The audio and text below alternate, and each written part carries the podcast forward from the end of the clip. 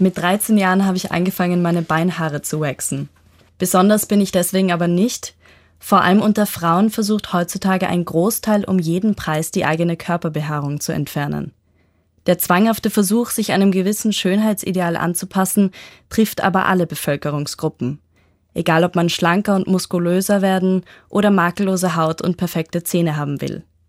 Über diese sich immer wieder verändernden Schönheitsideale sowie über Körperbilder und Selbstwert sprechen wir im heutigen Generationendialog. Mein Name ist Fabiola Noll und bei mir sitzen Friedi Rhein, 23 Jahre alt. Hallo. Doris Preindl, 65. Hallo und Roger Täuber 80. Hallo. Normalerweise verwenden wir auf Ö1 in Gesprächen und Interviews die höfliche Anrede. Und wir haben uns aber heute dazu entschieden, dass wir uns gegenseitig duzen wollen, um so auch eine entspannte und offene Atmosphäre zu kreieren. Doris, welchen Stellenwert hat denn Schönheit bzw. dein eigenes Aussehen in deinem Leben? Also wie ich ähm, jung war, so mit 20 herum, habe ich immer sehr gelitten, dass ich nicht so äh, schlank und dünn war, wie es eigentlich das Ideal war. Und irgendwann so Mitte 30 habe ich mich damit abgefunden und habe dann eigentlich für mich gelernt, dass es für mich wichtig ist, dass ich Kleidung trage, die mir gefällt, wo ich auch das Gefühl habe, die steht mir, wo ich mich drinnen wohlfühle.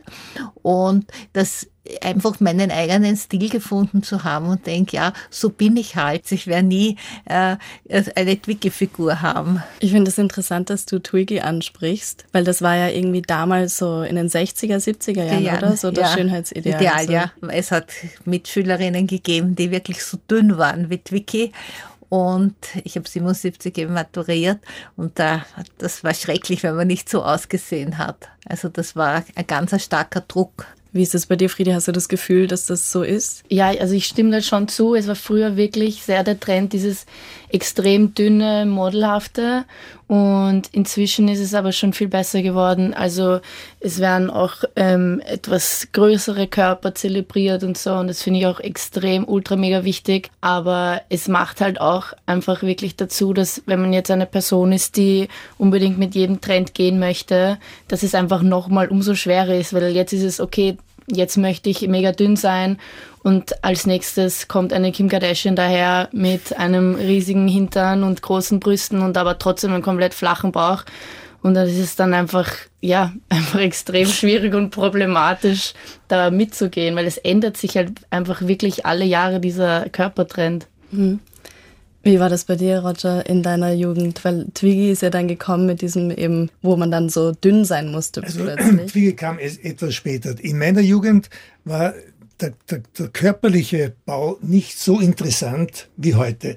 Es hat damals keinen einzigen Waschbrettbauch gegeben. Auch die ganzen Schauspieler damals, ob das jetzt ein Clark Gable, ein, ein Rock Hudson war oder ein, ein Cary Grant, das waren ganz normale Männer. Bei mir war das auch dann in späterer Folge, habe ich mich schon bemüht, auch meinen Körper ein bisschen mehr auf, auf Muskeln hinzudrinnen. Waren auch die Kinder mit ausschlaggebend, weil die haben dann immer gesagt haben, Papa, du bist schon ein bisschen dick geworden. Mhm.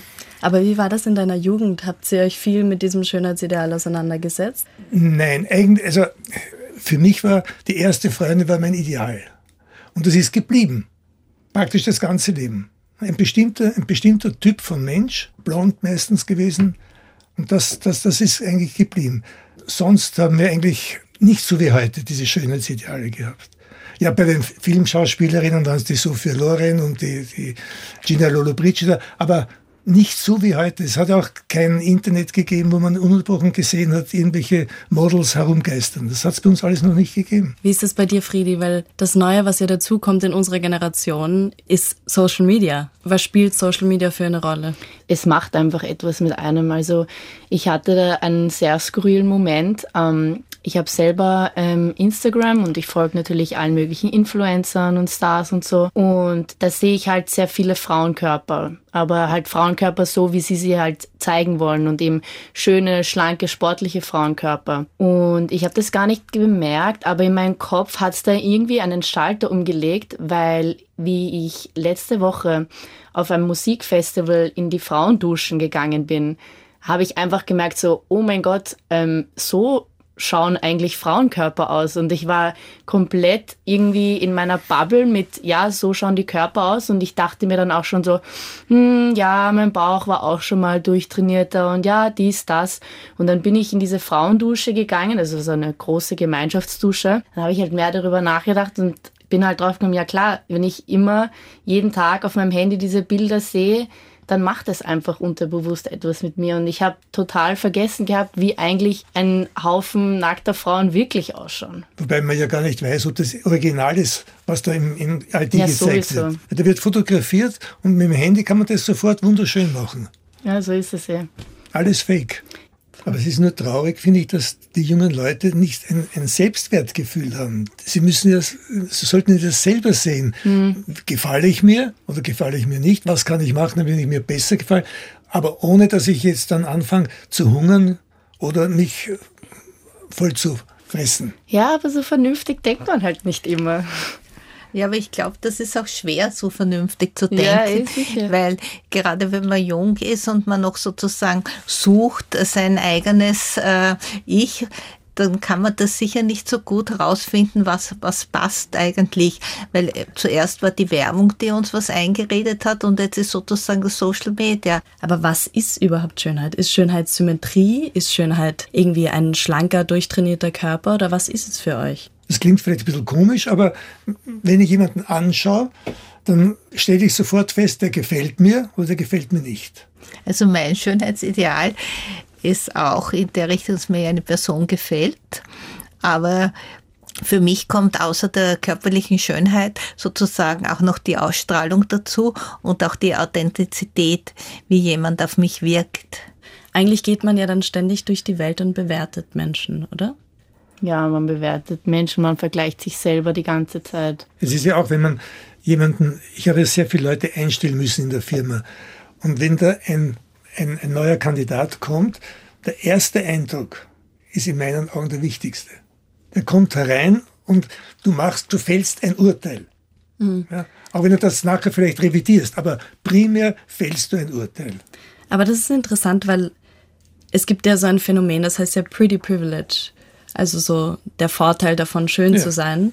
Und da gibt's ja ganz viele Studien auch dazu, dass Menschen, die nach außen attraktiver wirken, dass sie eher Jobs bekommen. Stimmt. Irgendwie bei vor Gericht zum Beispiel auch ähm, ja. nicht so harte Strafen bekommen. Ja. Habt ihr das in eurem Leben mitbekommen? Oder ja. habt ihr das Gefühl, dass ihr anders mit Menschen umgeht, die ihr als schön empfindet? Also ich hoffe nicht dass ich das schon mal gemacht habe.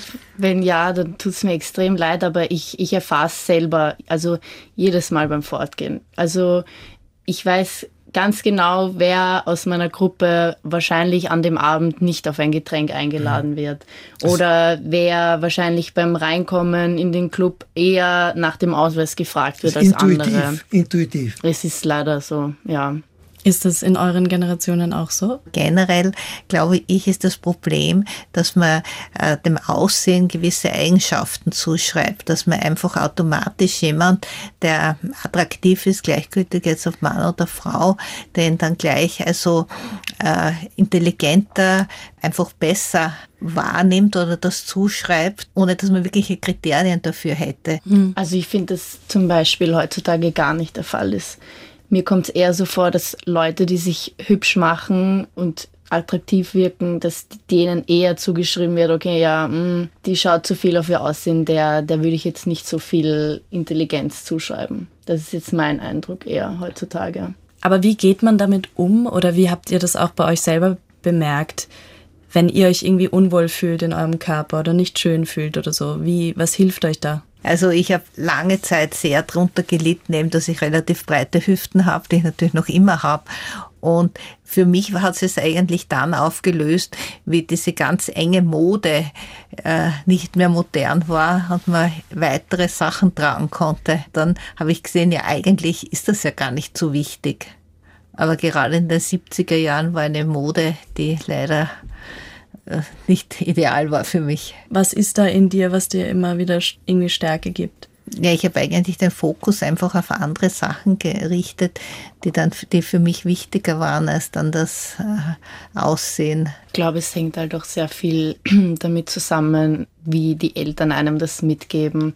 Also wenn man jetzt Eltern hat, die einfach immer sehr akzeptierend sind, dann macht das, glaube ich, so wahnsinnig viel aus, wie sehr man sich wohlfühlt in, in seiner eigenen Haut.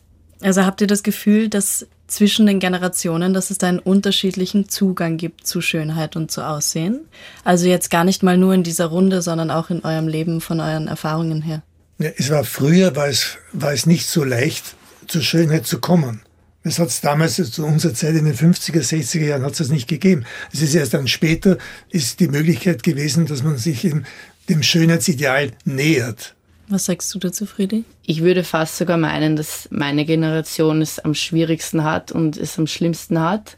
Sieht man eh an den ganzen steigenden Zahlen von magersüchtigen Teenagern und Teenager mit Bulimie. Also ich ich denke wirklich, dass meine Generation am, am schlimmsten hat und sozusagen auch den ungesündesten, schlechtesten Zugang. Doris, hast du das Gefühl, dass, dass die jüngere Generation heutzutage irgendwie es da irgendwie schlimmer erwischt hat von diesen Schönheitsidealen her als deine Generation zum Beispiel? Mir ist sicher durch die Social Media mehr geprägt als wir durch die, also meine Generation durch die Werbung.